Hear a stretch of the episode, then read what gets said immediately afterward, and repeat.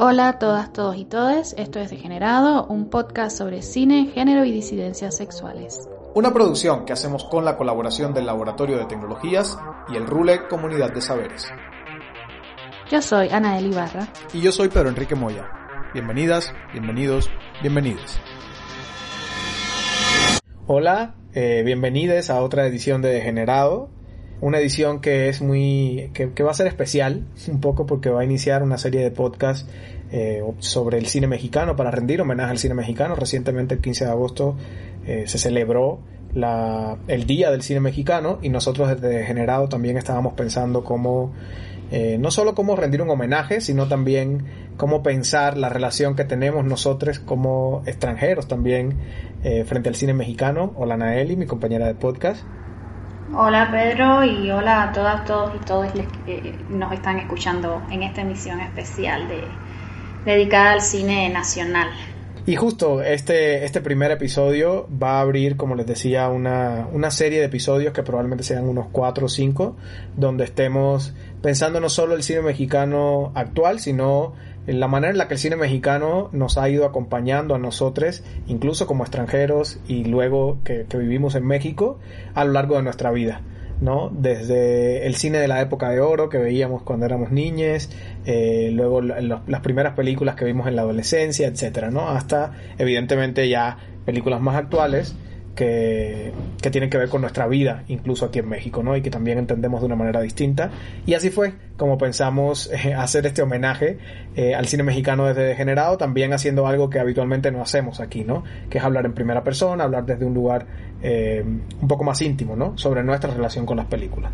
Y en el episodio de hoy queremos eh, justamente esta linealidad que, van a, que va a seguir la serie, queremos iniciarla desde el presente, ¿no? Y hacer como una especie de viaje a la somilla, iniciar con algunas de las películas contemporáneas del cine mexicano, particularmente vamos a estar hablando de tres hoy, que nos han marcado, y de ahí entonces empezar a regresarnos en el tiempo, tendremos eh, un episodio dedicado específicamente a hablar de directoras, eh, estaremos hablando también de algunas épocas puntuales del cine, etcétera, ¿no? Entonces, no sé, Anaeli, si quieres comentar un poco de las películas que vamos a estar hablando hoy y si quieres ya de una vez entrar a la conversación. Sí, voy a comenzar hablando entonces de, de la película que yo seleccioné. Como Pedro comentaba, son películas que de alguna manera nos han tocado a, cada uno, a cada una de nosotras, ¿no? Y en mi caso se trata de una película del año 2015 de David Pablos, Las elegidas, que, em, que me tocó por diversos motivos. Uno de ellos por el tema que trata, que es la trata de mujeres en la Ciudad de México, en segundo lugar, por la manera en la que aborda este problema, en la que nos muestra este problema a través de sus personajes, la historia y la, trama. Y en tercer lugar, por lo que, sobre todo desde hoy, la película me permite eh, pensar, ¿no? Pensar sobre la, no solo sobre el contexto particular mexicano, que es en el cual se va a desenvolver la, la trama de las elegidas, sino también pensar eh, un poco más allá de ello sobre eh, los procesos en los cuales nos vamos formando como, mujeres, como hombres, dentro de un sistema particular.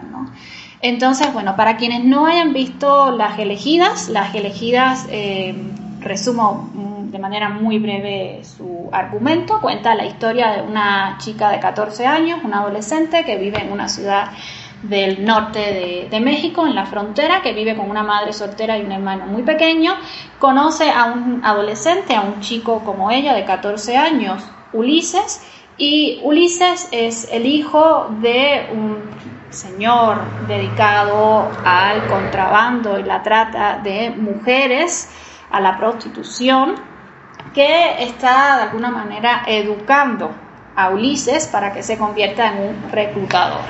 Y su primera misión es Sofía, es cómo llevar a Sofía y convertirla en una más de esas largas listas de tratas que, eh, conocemos. ¿no? Entonces, em, en primer lugar, lo que a mí me gustaría como destacar de la, de la película, he estado leyendo muchas reseñas sobre ella para poder platicar un poco. Y, hay algo que me saltaba, ¿no? O sea, eh, constantemente se habla de que es una película que, que, habla sobre la trata, que es una película que habla sobre la desilusión, que es una película que habla sobre el engaño, que es una película que habla sobre la adolescencia, que es una película que habla sobre el amor y la frustración. Y a mí en lo, en lo particular, o sea, más allá de pedirle o, o pensar que sea una película que hable de, o sea, a mí la película me habla de ciertas cosas, ¿no? En lo, en lo personal. Y me habla de... Eh, o, me permite ver justo estas maquinarias que van de alguna manera moldeando y, dándole forma a nuestros deseos, a nuestras acciones, a nuestras ideas, a nuestros cuerpos. No, no solo desde la perspectiva de Sofía, que es, digamos, desde la cual se, ha centrado, se han centrado casi todos los análisis, sino también desde la perspectiva de Ulises, ¿no? O sea, cómo, cómo aprender a ser un hombre eh, duro, cómo aprender a ser este hombre eh, conquistador, engañoso, que tiene la capacidad de atraer a una mujer para luego convertirla en una esclava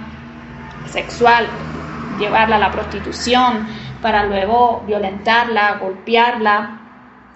Eh, y cómo también de alguna manera, eh, eh, eso por la parte de, Ulises, y cómo también por el lado de Sofía, ese proceso en el cual ella se reconoce, se sabe mujer y, termina por comprender lo que eso implica en su caso, ¿no? O sea, ser un cuerpo vulnerable, un cuerpo expuesto a, toda esa violencia, ¿no? Y cómo, eh, cómo habitar un cuerpo, o sea, en el caso de la película, eh, digamos que la solución de Sofía para evitar un cuerpo vulnerable, un cuerpo expuesto a la violencia y violentado eh, en varias ocasiones, es justamente deshabitar su cuerpo o sea, es deshabitarse a sí misma, ¿no? Es este personaje que, necesita enajenarse, que necesita un poco irse de, sí misma y de, la realidad en la que le ha tocado vivir para estar, ¿no? Es como un poco la muerte del, personaje. Entonces, eh, la muerte en todos los sentidos, simbólico, psicológico, menos física, por supuesto, ¿no? Una manera de no estar como si ser mujer en ese contexto implicaría no estar, es deshabitarnos para poder eh, sobrevivir en, este contexto, en ese contexto de extrema violencia. Yo creo que casi todos los análisis se, han centrado, justo por, lo sensible que es el, tema, en el personaje de, Sofía. Sin embargo, como yo decía, a mí me parece que la película no solo está mostrando lo que pasa con Sofía, está mostrando también lo que pasa con Ulises, ¿no? O sea, cómo, cómo Ulises llega a ser este hombre, les decía, eh, cruel y, despiadado, ¿no? Un poco eh, esa, no solo las pedagogías de género que están operando allí, sino también las, eh, incluso las pedagogías de clase que están operando allí eh, porque pertenecen como a, distintos grupos, o sea, podríamos pensar que es el mismo, pero no. Eh, las, pedagogías, eh, incluso de, tipo, si queremos verlos más raciales, o sea, por su clase, por su origen, Sofía tiene una determinada inscripción ¿no? social que no es la de Ulises.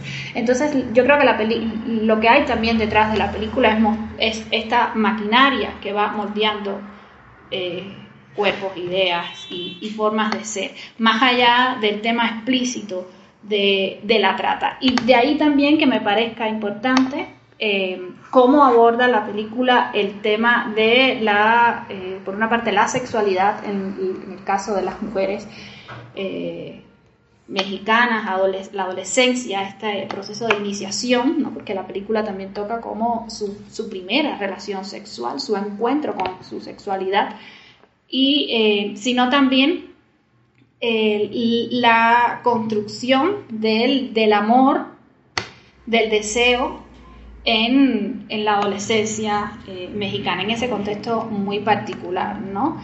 Eh, en el caso de Sofía, o sea, por supuesto, una construcción del amor y, del deseo atravesada por una, la dimensión de género, o sea, no la viven igual Sofía, no la vive igual eh, Ulises, ¿no? Eh, como, mm, por ejemplo, en el caso de, Ulises, una vez que él logra conquistar a esta mujer, una vez que él logra, pues, introducir, llevarla, ofrendársela como al padre, ¿no? O sea, ha cumplido su, su misión, finalmente aquí te traigo a, a Sofía y Sofía entra al prostíbulo, la, tiene que prostituirse.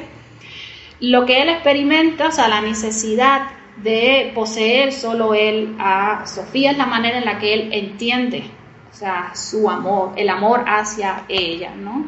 Y la manera de salvarla a partir de esa de su comprensión del amor es intercambiarla por otra mujer no o sea bueno voy a intercambiar a Sofía por otra mujer para que mi padre no pierda porque las mujeres son en ese sentido ganancia no o sea implican una pérdida en términos económicos o sea la mujer está todo es todo el tiempo un objeto en ese sentido en la película pero bueno son sabemos que no es nada nuevo o sea no se está descubriendo el agua tibia cuando decimos eh, cuando referimos a estos procesos de cómo se objetifica la, mujer.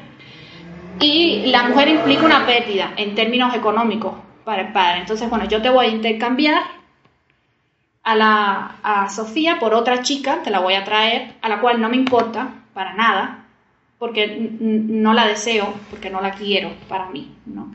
Entonces, ¿cómo puedo hacer ese intercambio? ¿Cómo además va el, personaje de Ulises va llegando a ese proceso? Porque evidentemente cuando él comienza le resulta difícil saber cuál va a ser el destino eh, final eh, de, Sofía y la manera de relacionarse con ella no es aún percibiéndola como un objeto que va a poseer y un objeto que puede intercambiar, sino tiene otra dimensión ese primer acercamiento. Sin embargo, hacia el final de la película ya Sofía es un objeto más, como lo son todo el resto de las mujeres que estamos viendo como parte de la familia de Ulises, la madre de Ulises, la cuñada de Ulises y el resto de las mujeres que trabajan en el prostíbulo, ¿no?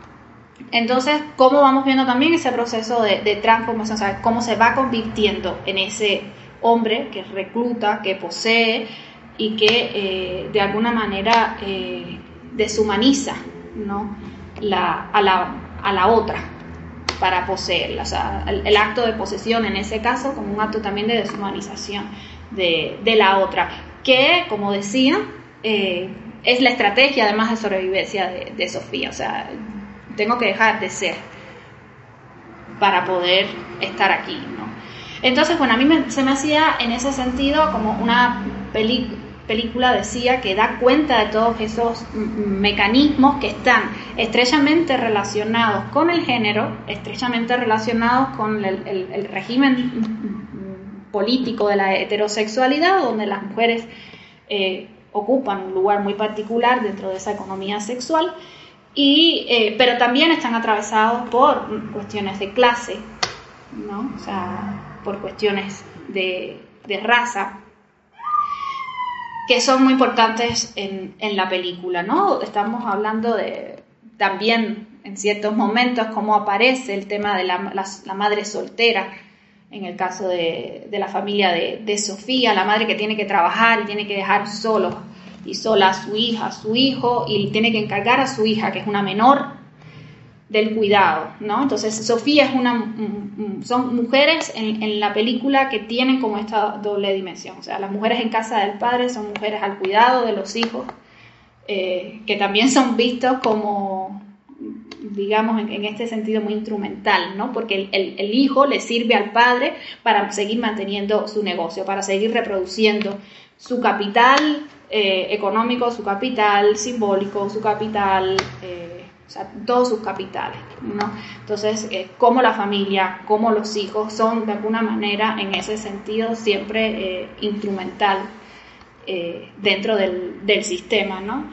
Y digo, creo que con todas estas lecturas las puedo hacer hoy. Cuando vi la película no, no, no me enfoqué desde allí, sino me enfoqué, como decía, eh, cuando comenzaba a hablar de ella, en que justo es una película que mantiene un grado de distancia muy amplio, diría yo, a la hora de mostrarnos la violencia eh, que, que encierra en sí el, acto de, la trata, ¿no? Es una, una escena que a mí me impactó muchísimo cuando eh, Sofía está teniendo relaciones sexuales de manera obligada con estos hombres que pagan por poseerla en el prostíbulo y eh, David no nos, no nos muestra el acto, o sea, David nos muestra solo el rostro de la mujer y estamos escuchando los gemidos, o sea, de, eh, del hombre ¿no? que está poseyéndola, mientras estamos viendo eh, su, el rostro de Sofía, ¿no? Este rostro que, como decía, es de alguien que ha despegado de su cuerpo, o sea, no está ahí. Sofía es carne, ¿no? Y creo que tiene que ver también, esa imagen es muy metafórica respecto a lo que pasa con las mujeres cuando entran dentro de esos, eh, no solo cuando entran dentro de esos circuitos, sino un poco de cómo también eh, se nos concibe dentro de esos, eh, dentro del sistema, ¿no? entonces, bueno, por ahí un poco mis ideas, igual puedo seguir aportando, me gustaría escuchar a Pedro y su película. Sí, justo para explicar un poco algo que no hicimos al inicio, es de, o sea, cómo vamos a estar hablando de las películas. Cada, uno de nosotros seleccionó una película eh, para hablar de ella. Puede o no haberla visto, eh, no sé, en este caso, por ejemplo, Naeli puede o no haber visto la película de la que yo voy a hablar. Y entre los dos nos pusimos un poco de acuerdo para hablar de una película en la que sí vimos los dos y que y de alguna manera nos impactó a los dos. De hecho, vimos juntos y, y bueno, también tenemos como una eh, no sé, una impresión, incluso una, una, experiencia compartida alrededor de la película, más allá de las impresiones de cada uno de nosotros, ¿no? Entonces, eh, yo, pues sí, en ese sentido voy a respetar, no quisiera yo eh, abundar mucho más de lo que ya Anaeli ha comentado de la película de las elegidas, nada más comentarles que la pueden encontrar en Netflix, esta película, este, para quienes tengan la plataforma y si no, eh, pues el internet es un lugar muy amplio y seguramente por ahí también podrán encontrar la película a lo mejor en otras plataformas ¿no? Eh, yo quería hablar particularmente de una película un poco más eh, reciente también tiene que ver con pues no necesariamente con mi llegada a México pero sí un poco con ya sentirme parte de alguna manera de la realidad mexicana, ¿no? Y en ese sentido, pues el cine mexicano me interpela de otra manera y también me lleva, eh, o sea, hay, otras, otros elementos que entran en juego a la hora de ver una película que no lo hacían antes, ¿no? Cuando la veía desde Cuba o eh, justo cuando no vivía en México.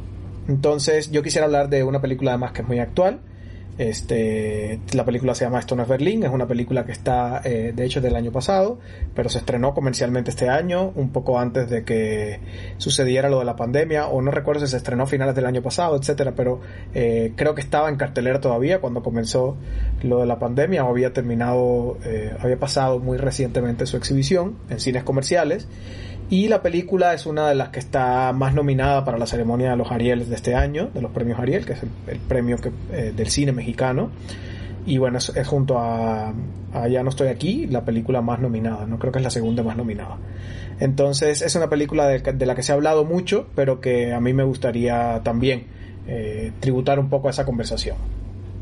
Eh, bueno, esto no es Berlín, es una película, me gustaría primero hablar un poco del contexto que narra la película para después entrar en la historia particular.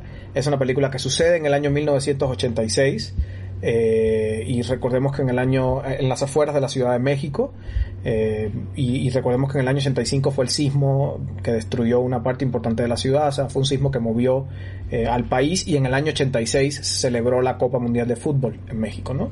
Y justo estos dos sucesos, el sismo del 85 y la Copa de Fútbol del 86, que además movieron una serie de dinámicas sociales de todo tipo y que, y que fueron acompañados por dinámicas incluso contraculturales, artísticas, eh, que estaban sucediendo en esos años atraviesan la película. ¿no? La película sucede un poco antes, o sea, comienza un poco antes de la Copa del Mundo y sucede a lo largo del Mundial, ¿no? De esta Copa del Mundo. De hecho, termina eh, todavía durante la, fecha de las celebraciones de la Copa del Mundo.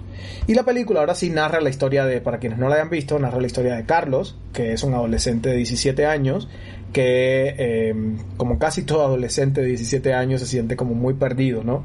Hay como una desconexión con su familia, que además es una familia monoparental, eh, él vive con su mamá y con su hermano, y su mamá eh, está pasando como por un periodo de depresión o algo similar, y la vemos gran parte de la película medicada o una mujer imposibilitada, digamos, de interceder o de, de formar parte de la, de la, vida de su hijo de manera real, ¿no? No más allá de, de, forma simbólica, porque está ahí, la madre está ahí, pero realmente no está, ¿no?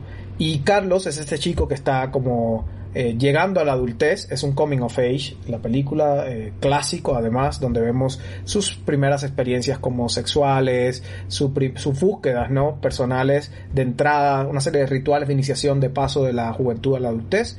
Es una película de Harisama y de alguna manera se ha hablado mucho sobre esta impronta autobiográfica que hay eh, del director en la película, ¿no? Y bueno, se ha especulado mucho sobre ello y también el director ha, dicho de qué manera eh, su propia vida influyó, determinó la, la, narrativa de la película, aunque evidentemente pues Carlos es un personaje de ficción y pasa por cosas que no necesariamente pasó el director.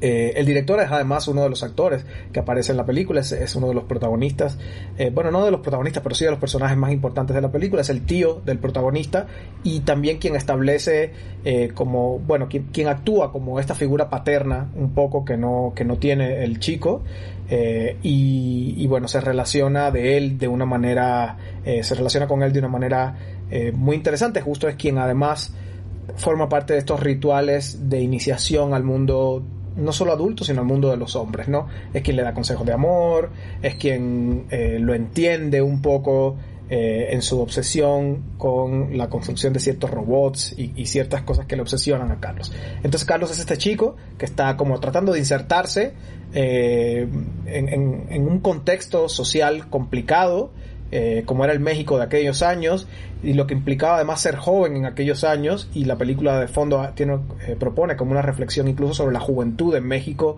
posterior al 68, o sea, todo lo que pasó con el movimiento del 68 y los movimientos y las culturas juveniles después del 68 y cómo eh, lo que sucedió en la década de los 70 y, bueno, hasta los 80, que es finalmente donde se ubica la trama de la película, cómo eh, el sismo del 85 y cómo mundial del 86 fueron dos elementos que catalizaron también o, o visibilizaron mucho más las culturas juveniles, ¿no?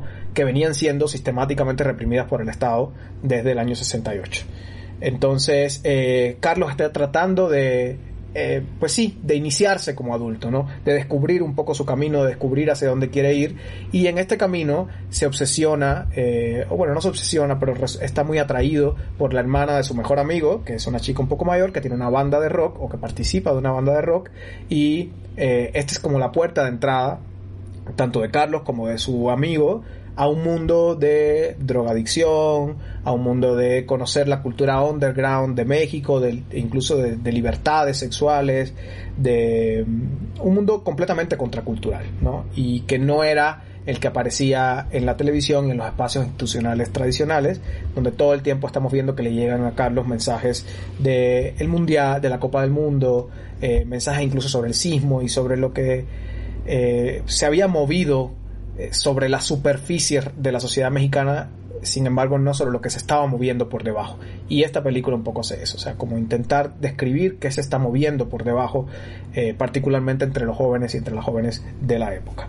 en ese sentido me parece que la película consigue, tiene un gran acierto, eh, por, porque temáticamente creo que hay pocas películas similares o que lo, que lo enfocan de esta manera, o sea, que, hacen como esta búsqueda, sobre todo en lo que implicó ser joven en esta generación, que además fue una especie de generación de transición, de paso, incluso de entrada al neoliberalismo. O sea, es un momento muy complicado en la historia nacional y eh, el contarlo desde la perspectiva de un chico que está intentando explorarse a sí mismo y conocer el mundo, me parece un gran acierto de Harisama. También la banda sonora de la película es muy cuidada, o sea, es muy interesante como todo el trabajo y la presencia del, del rock, particularmente del post-punk, o sea, de, elementos que marcaron las, contraculturas musicales de los 80 en México particularmente, eh, me parece muy interesante en el trabajo de la película. Sin embargo, hay ciertas cosas de la película que a mí, eh, después que la veía, me parecían un poco problemáticas, ¿no? En primer lugar, eh, creo que está todo el tema de la exploración sexual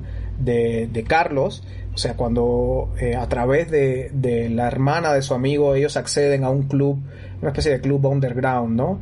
Que, que había en las afueras de la Ciudad de México y que, y que era un espacio de muchas libertades de todo tipo, había mucha, eh, mucho consumo de drogas, fue también como la época en la que el SIDA comenzó a tener más presencia y, empezó a tener más visibilidad en los medios y, se hizo más evidente la problemática del SIDA, que además se agravaba con el uso de sustancias, eh, sobre todo a través de, inyección, ¿no? O sea, las sustancias, la, heroína y, bueno, el, el, alto consumo de drogas de una generación, sin duda, eh, bueno, incrementó muchísimo los números de, SIDA, más allá de las prácticas sexuales, de la, de la, poca educación sexual que había en la época y que sigue hasta el presente en alguna medida, pero bueno, en esa época era muy notoria, eh, hicieron que se dispararan también los números de la epidemia del SIDA, ¿no? Y eso está ahí de fondo y me parece que el hecho de que esté eso de fondo, de que esté el mundial de fondo, de que esté todo este movimiento artístico, del, por ejemplo, hay mucha presencia de, eh, del performance y de, la, y, de las, y de las artes visuales y de, la, y de la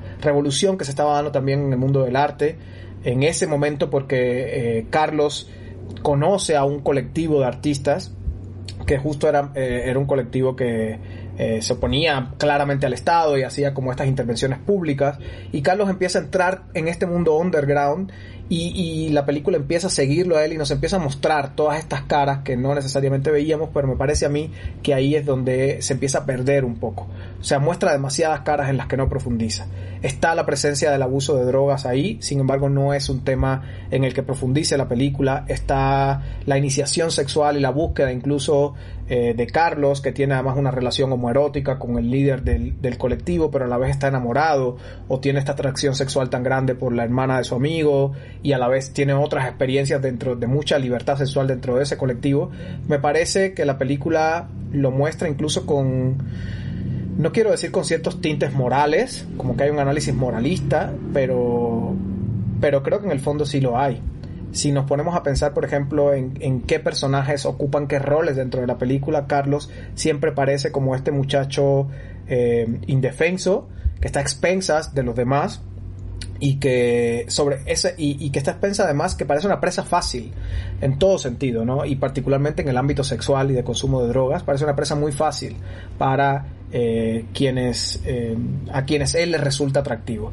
Y esas personas por ahí vemos por ejemplo dos personajes eh, homosexuales dos personajes gay que un poco intentan como son sacarlo todo el tiempo. Uno eh, hacia el terreno de las, de las drogas y del consumo de drogas y el otro claramente está, si no enamorado, por lo menos siente una gran atracción por Carlos, por lo que Carlos representa y está todo el tiempo eh, intentando conquistarlo, ¿no?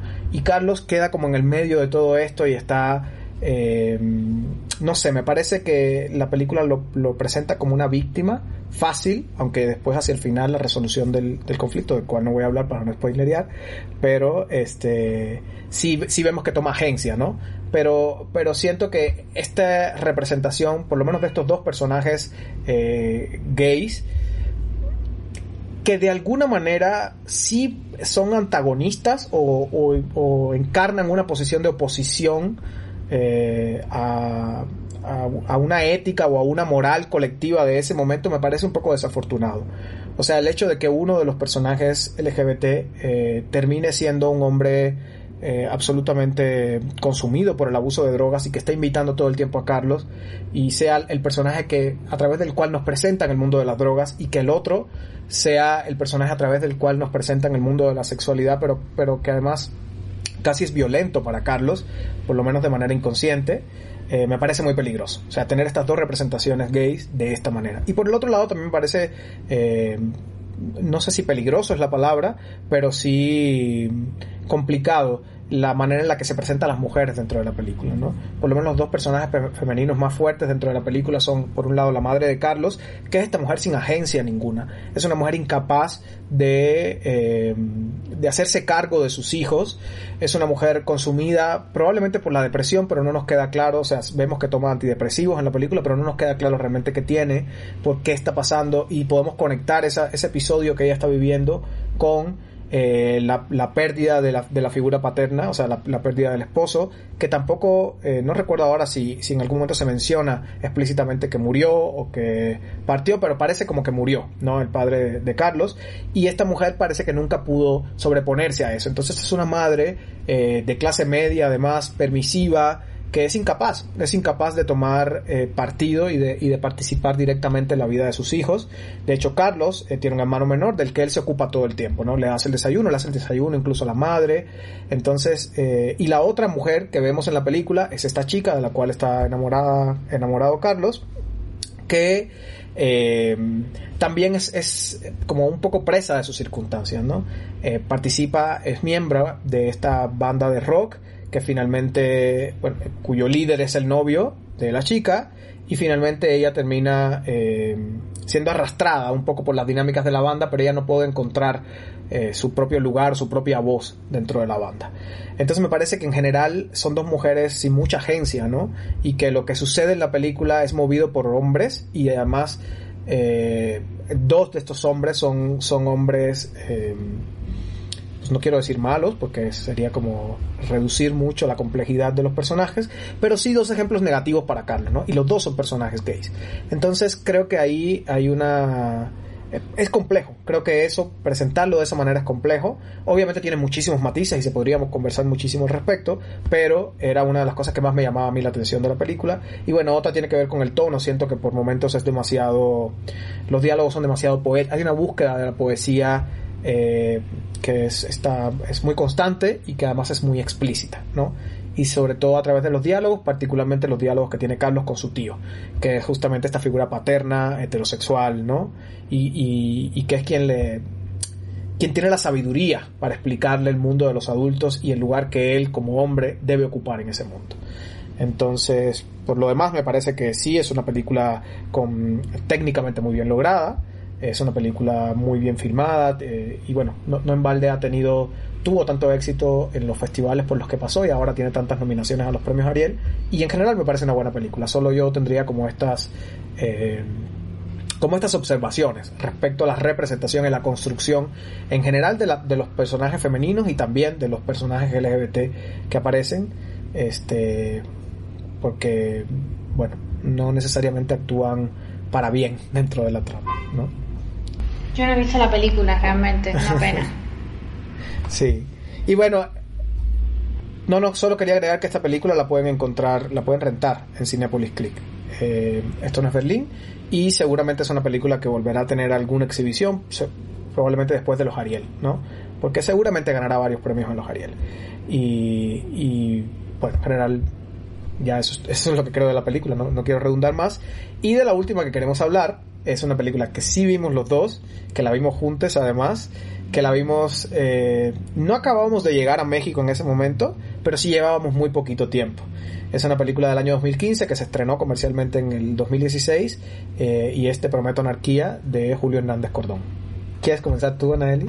Pues si quieres comienzo yo, igual digo como un par de, de ideas que creo que van a redundar un poco las mismas porque la, hemos, es una película que hemos conversado.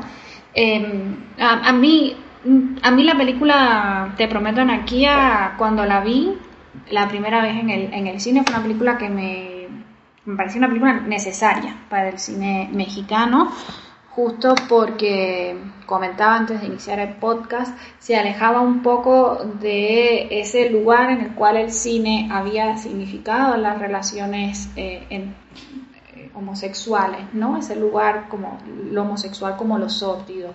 Y me parecía que mm, intentaba abordar esta, la relación entre los, los protagonistas, eh, Miguel y Johnny, de, me corriges Pedro si me equivoco en el nombre de los personajes. No, Miguel sí se llama así, Miguel, Miguel y Johnny.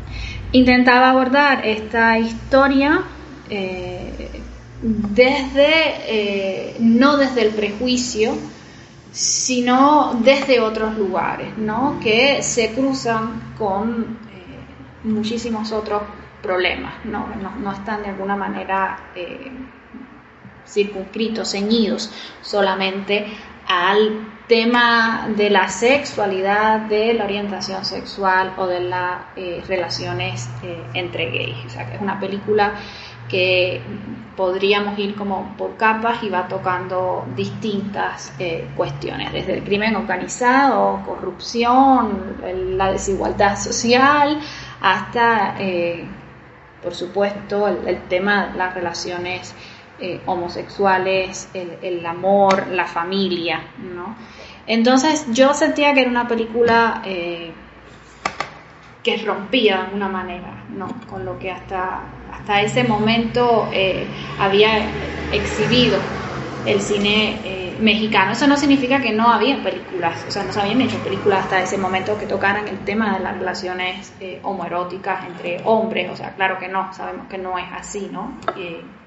Sin embargo, creo que la manera en la que lo muestra, la manera en la que se coloca la, película en el contexto del 2016 sí estaba rompiendo con muchos de los prejuicios, no solo la manera de mostrar esas relaciones en el cine, sino también la manera de consumir ese tipo de cine, ¿no? desde las propias salas.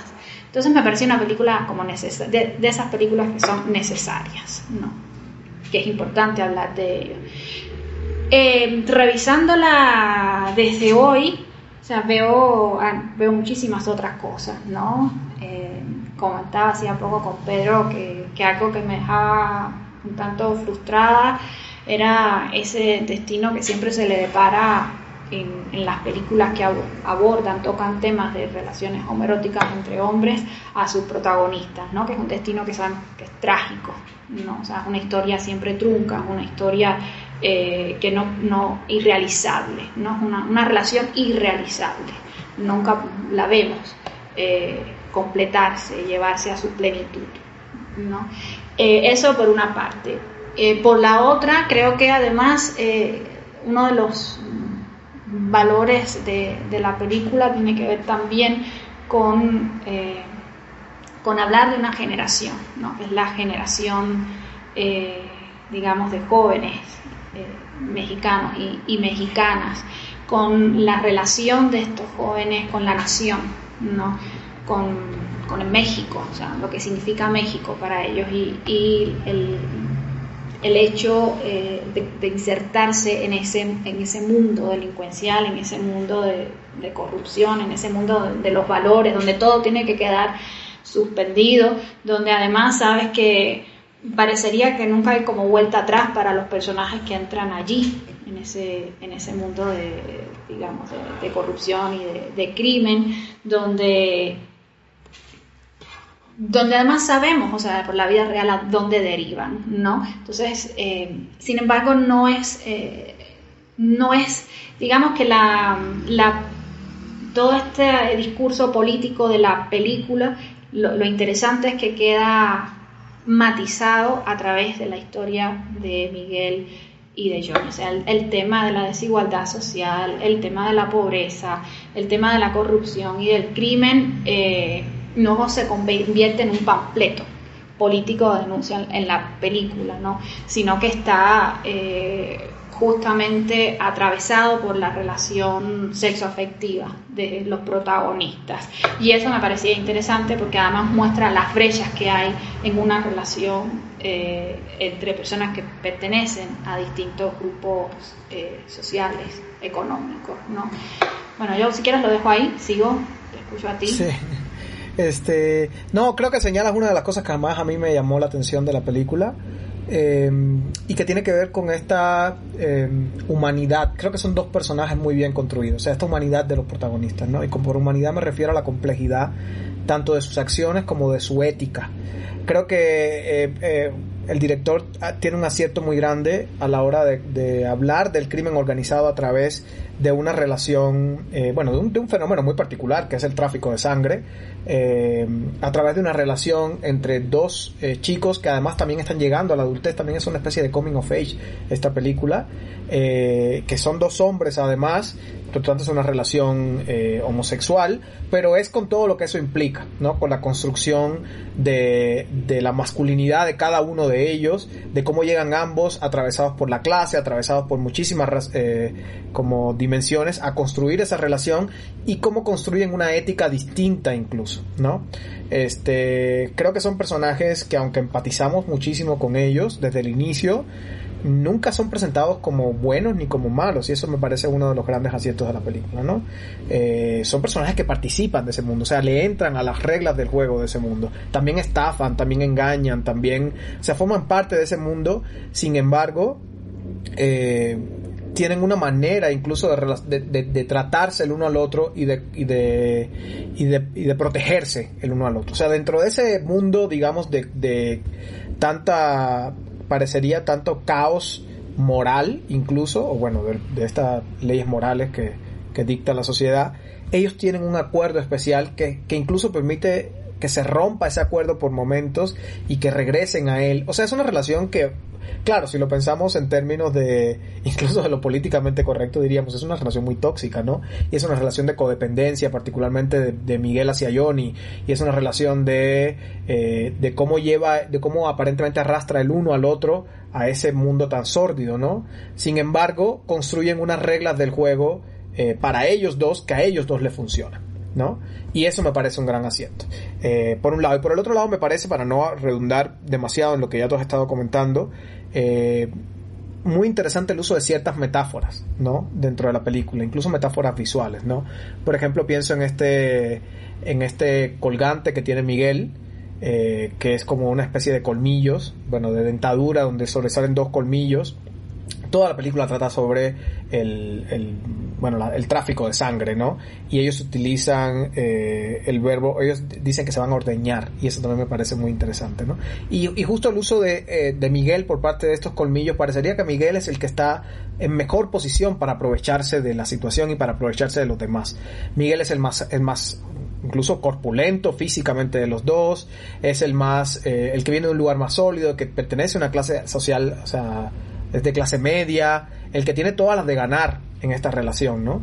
Y en este, incluso en este círculo eh, de dominación que ejercen sobre, ellos dos sobre otras personas. Sin embargo, Miguel es el que está eh, supeditado un poco a Johnny, ¿no? Entonces me parece muy interesante cómo este, este uso de los colmillos, que parecería que él es el que está preparado para ir y clavar los colmillos y devorar a los demás y desangrar a los demás, termina siendo presa un poco, ¿no? Y la película ahí con un estereotipo incluso dentro de las propias representaciones eh, homosexuales en el cine, ¿no? Donde el personaje más, más fuerte físicamente, que viene de una determinada clase social, eh, termina siendo como el dominante en la relación, si es que algo como eso se puede pensar, ¿no? Y aquí sucede lo contrario, me parece muy interesante eso. Y este, bueno, por el otro lado también quería hablar un poco de, de, de las madres de cada uno de ellos, que son las, las dos mujeres o los dos personajes femeninos de más peso simbólico, aunque no necesariamente en la película, porque de hecho la madre de Miguel sale hasta el final, ¿no? Eh, pero bueno, Brenda, la madre de Johnny, sí, sí tiene un par de escenas más. Brenda es la empleada doméstica de la casa donde vive Miguel y eh, ellos, Johnny y Miguel, crecieron juntos desde niños, o sea, son amigos de la niñez, ¿no? Y creo que al final, cuando sucede algo que no, no voy a revelar, aunque la película ya es eh, tiene algunos años, por si alguien no la ha visto, sucede algo que eh, las madres tienen que tomar partido, tienen que tomar acción, digamos, ¿no? Sobre la vida de sus hijos. Y me parece muy interesante la manera en la que ambas actúan, porque responde efectivamente a una visión de clase sobre el conflicto en el que ambos se encuentran metidos. Aunque toda la película aparentemente hay una porosidad en las clases sociales y hay una mirada de clase que, que parece diluirse, porque Miguel y Johnny son presentados como iguales durante una parte de la película, al final terminas dándote cuenta de que no, ¿no? O sea, los dos pertenecen a mundos muy distintos y yo creo que en este caso en específico, esa eh, diferencia muy a los Romeo y Julieta, bueno, que ahí tenía que ver con una guerra de familias, esta diferencia de clases sociales, sí termina siendo el factor que un poco separa y le da como este final trágico que tú decías, ¿no? A los protagonistas. Y la manera en la que ambas madres eh, actúan, reaccionan y, y, apoyan, entre comillas, a sus hijos es radicalmente opuesta. O sea, desde los recursos que su clase y su propia maternidad le permiten, ¿no? La manera en la que han ejercido esa maternidad. Eh, una más del acompañamiento directo, digamos, en el caso de Brenda, la madre de Johnny, y en el caso de la madre de Miguel, desde otro lugar. Entonces, bueno, eh, eso me parecía como muy interesante. También eh, el hecho de que ambas, ambos chicos por lo menos no tengan una presencia de una figura paterna clara, ¿no? Eh, o, que en la película no salen, no son mencionados, ¿no? Y, eso también hace que ellos ocupen el rol un poco de papá el uno del otro, ¿no? Creo que, digo, a lo mejor estoy haciendo una sobreinterpretación, pero eh, sí me parece muy interesante, sobre todo Miguel con Johnny. Aunque él es profundamente codependiente de Johnny, eh, sí, sí tiene como esta actitud, o sea, sí es quien intenta darle estructura a la vida de Johnny, ¿no? Es quien intenta como eh, aconsejarlo y como incluso a través de un código ético bien raro, como decía al inicio, que le funciona a ellos dos, es quien intenta centrarlo y decirle toda la vida no puedes estar así, ¿no? Hay que construir cosas para la vida, aunque sea a través de un código ético eh, distinto. ¿No? como lo hace también Miguel. Entonces, bueno, son algunas de las cosas que me, que me llamaban mucho la atención y la otra y, el otro símbolo del que quería hablar, que era el de las patinetas, ¿no? Ambos son skaters, ambos eh, forman parte de esta cultura juvenil, ¿no? Y de y, y bueno, como de una especie de, lo que se ha llamado también como tribus urbanas, eh, que son los skaters en la Ciudad de México y es esta metáfora de la patineta, que además van en patineta a todos lados, todo el tiempo los estamos viendo desplazarse. Hay unos planos de seguimiento, incluso en distintas calles de la ciudad, que podrían parecer hasta redundantes, ¿no? Eh, que, sí son de una gran plasticidad y de una belleza, eh, de estarlos viendo todo el tiempo en movimiento. Y creo que eso es un gran símbolo justamente para hablar. Eh, bueno, está pasando una ambulancia, la nueva normalidad. Eh, es un gran símbolo para hablar de, de una generación también, ¿no? Que es parte de lo que quiere la película. Como más, más que una generación que se mueve, siento que las patinetas lo que hacen es eh, permitirles el escape. O sea, todo el tiempo están huyendo, eh, tanto Miguel como Johnny huyendo de, de todo, hasta de sí mismos, ¿no? Y eso creo que la patineta como símbolo funciona muy bien para eso. No sé, son algunas de las cosas que yo agregaría de la película para no eh, volver a hablar, ¿no? De lo que tú decías, más allá también de, toda esta presencia del mundo de la masculinidad, de cómo se convierte en cada uno de ellos en hombre a través de muchísimos símbolos visuales, también de, los propios diálogos de la película, ¿no? Del, del, lenguaje que utilizan el uno con el otro, hasta de las groserías que dicen, o sea, todo lo que forma parte de, de, esta construcción del mundo masculino, creo que también está muy presente en la película y está muy bien ejecutado. Además de que técnicamente también es una película muy, muy interesante. ¿no? Y que tuvo muy, muy buenos resultados en festivales, igual a nivel internacional, ganó, este si no me equivoco, ganó un par de premios Ariel ahí, a mejor director, etcétera. O sea, creo que es una eh, una película muy significativa para pensar la juventud y para pensar el presente de México. Sí, y que creo que es como justo lo que dices, muy significativo el hecho de, la, o sea, de, estos, de estos pequeños rituales de la masculinidad, porque justo son como una especie de parábola también, o sea, con la violencia de la cual está hablando de la nación, ¿no? o sea, ese estado siempre belicoso, en guerra, en confrontación, en el que aparecen eh, ellos y en los cuales están inmensos, tiene que ver un poco con con el contexto ¿no? general del cual está hablando la película del, del, México. Y que a mí me parece interesante y era algo que quería acotar ya como para cerrar mi, mi apreciación de la película que, que, es una película que además habla todo el tiempo tú mencionabas cuando hablabas de los de los cómo muestra los personajes y, y, todo el tiempo es como una especie de simulación o sea las cosas no son no parecieran ser nunca lo que se muestra. Ni ellos eh, muestran abiertamente su relación al mundo eh, ni ellos son abiertamente lo que, o sea, no, no, se muestran nunca tales como son. O sea, la, y creo que también hay un juego, no estoy diciendo que intencional o no, sino leo, un juego también muy metafórico con los ardides políticos, ¿no? Que hay, digamos, eh, en, en sentido general en México, en la, en la nación, con todos esos procesos de ocultamiento de la situación real en la que se vive en el país, ¿no? Cómo se simula algo que no somos realmente. Y cómo también, eh, que es algo que me parece importante en la película, pareciera ser que la única posibilidad para, esta para estas generaciones que nacen ya como en un país, o sea, podrido, digo, entre comillas, es eh, que, eh, o sea, vivo en la medida en la que también voy dejando un poco de vivir, o sea, tengo que vender mi sangre, o sea, tengo que venderme, tengo que vender aquello que me da vida para poder vivir. Entonces, cómo la vida se convierte en, o sea, en términos metafóricos, en morir lentamente, en cómo me, inserto en esos, digamos, circuitos que me van consumiendo poco a poco. Y algo interesante que, he leído sobre la película, que a pesar de esta vida fructífera que tuvo en los festivales, o sea, una película que se festivalió bastante, eh, su exhibición en, México, hay como muchos señalamientos de que eh, pues fue muy limitada realmente, ¿no? O sea, no, no, tuvo una, no estuvo en programación eh, el tiempo necesario para que pudiera, digamos... De hecho, es la única película de estas tres que hablamos hoy que no encontré yo en plataformas. No sé si está en alguna plataforma, por lo menos las principales no está. No, no encontré, justo nos gusta siempre eh, traer la referencia de dónde la pueden encontrar, de las películas que hablamos, y de esta no, no sucedió. Este, obviamente la piratería hace lo suyo y la película está eh, tanto disponible físicamente como en línea. Eh, en estas páginas y no estamos alimentando la, la, piratería, pero a lo que me refiero es que lo que dice es muy significativo, o sea, justamente no está, no está en ninguna de las plataformas principales, ni mexicanas ni extranjeras, la película. Estuvo, si no recuerdo mal, estuvo en Netflix, pero ya no está. Entonces, eh, bueno, eso también es sintomático, ¿no? Y justo nada más para agregar a esto que decías del, de la metáfora de la sangre y de... O sea, es que la película habla de eso, habla de un desangrarse, ¿no?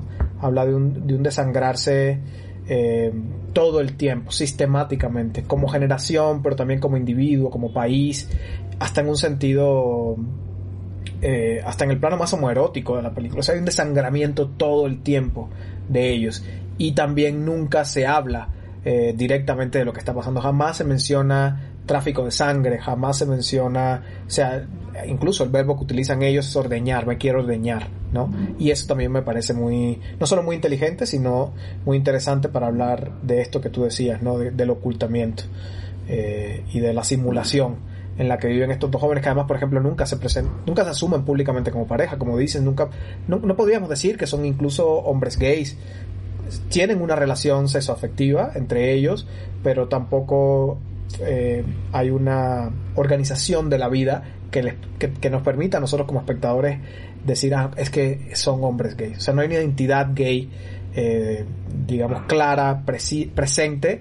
Y eso también me parece como un acierto, porque muchas de las películas que hablan de estos temas y de relaciones entre hombres y entre mujeres también, pero particularmente entre hombres, eh, parten desde ese lugar, ¿no? Desde establecer a los personajes dentro de una identidad gay, en conflicto o no, con esa identidad, pero sí como parte de esa, o sea, parte del conflicto de ahí. Y en esta película no necesariamente, incluso hasta eso se elude, ¿no? Sí, sí, exacto. Pero creo que como una... Y es como una voluntad, ¿no? O sea, de no hablar sobre... Y con mucha indiferencia también, mucha apatía de las personas. Claro. Digo, como emocionan, incluso pensarlo en términos de generación. Exacto, ¿no? De las salidas generacionales. Y en ese sentido también creo que las tres películas, aunque no nos pusimos de acuerdo para hacerlo, excepto con Te Prometo Anarquía, las tres películas hablan de eso, ¿no? De, aunque en épocas distintas, porque esto no es Berlín se sitúa en los 80, hablan de las salidas que tiene la juventud mexicana, hacia dónde van los jóvenes mexicanos y, y cómo se insertan en el mundo de los adultos, ¿no? Eh, ahí también antes de grabar decíamos algo que eh, si pensamos las tres como coming of age, que no necesariamente, o sea, podría, la más clara es Stone of Berlin, las otras dos podrían jugarle o no a los códigos de un coming of age, pero creo que si pensamos las tres en esos términos también hay una clara construcción de géneros dentro de, de, identidades de género, me refiero, dentro de este subgénero que serían los coming of age, ¿no? Eh, pensando, no es, no es el mismo para Sofía, que para los protagonistas masculinos de Stone of Berlin y Te Prometo Anarquía. O sea, la manera de ingresar al mundo de los adultos eh, es completamente distinta e incluso hay una posibilidad de agencia distinta para ella que para ellos. Entonces, bueno, tratando de establecer como también relaciones entre, artificiales, obviamente, entre las películas, podríamos pensar en eso, ¿no? No, es muy interesante eso que dices, o sea, realmente la posibilidad de agencia, por ejemplo, pensando en Te Prometo Anarquía existe, o sea, los, personajes tienen un margen de acción posible, pero la, la, única posibilidad de reaccionar ante su contexto, yo decía, de Sofía, es justo el, el deshabitarse, el deshumanizarse, el, salirse, el irse, el escaparse de sí, ¿no? Entonces, que digamos, es, es agencia, pero pero es como Exacto. Bueno, creo que ya lo podemos dejar por aquí. Eh, por hoy ya, ya estamos cercanos a, los 55 minutos y creíamos que iba a ser un, podcast más breve. Queríamos, queremos hacer emisiones más breves también, entonces, bueno, lo intentaremos para las próximas y como les decíamos al inicio, este es el primero de varios episodios que vamos a estar dedicando al cine mexicano. En algunos tendremos invitadas, invitados, este, en otros estaremos Anael y yo para hablar de ciertas películas que nos marcaron y de épocas y, y momentos específicos del cine mexicano eh, a través de esta, de esta visión personal. Sabemos que se habla muchísimo y hay muchísima reflexión sobre eh, el cine mexicano del presente, del pasado, sobre lo que sigue para el cine mexicano y también nosotros como extranjeros lo que queríamos era un poco, o lo que podemos hacer para aportar esta reflexión es eh, conversar un poco con las películas ahora que vivimos en México y también de las que veíamos antes de vivir en México. Así que esperen esto en las, en las próximas emisiones. Sí, y a mí me gustaría invitar a quienes nos escuchan, a quienes nos siguen, a quienes resisten a la hora de, nosotros hablando, si quieren compartirnos también sus películas sobre el cine mexicano, o sea, sus ideas sobre el cine mexicano, eh, que lo pueden hacer a través de las de nuestras redes de Spotify, de iVoox o de las, las, redes del Laboratorio de Tecnología, donde también colgamos el enlace al podcast. Exacto, nos interesa crear una conversación. Entonces, eh, pues son bienvenidas todas sus opiniones. Pues muchísimas gracias a quienes nos escucharon. Eh, y bueno, les invitamos a, a que nos sigan escuchando en una próxima emisión de General. Hasta luego. El Rule, Comunidad de Saberes. Espacio de divulgación y formación continua. Dedicada a la cultura comunitaria. Experimentación tecnológica. Investigación. Artes y cultura de paz.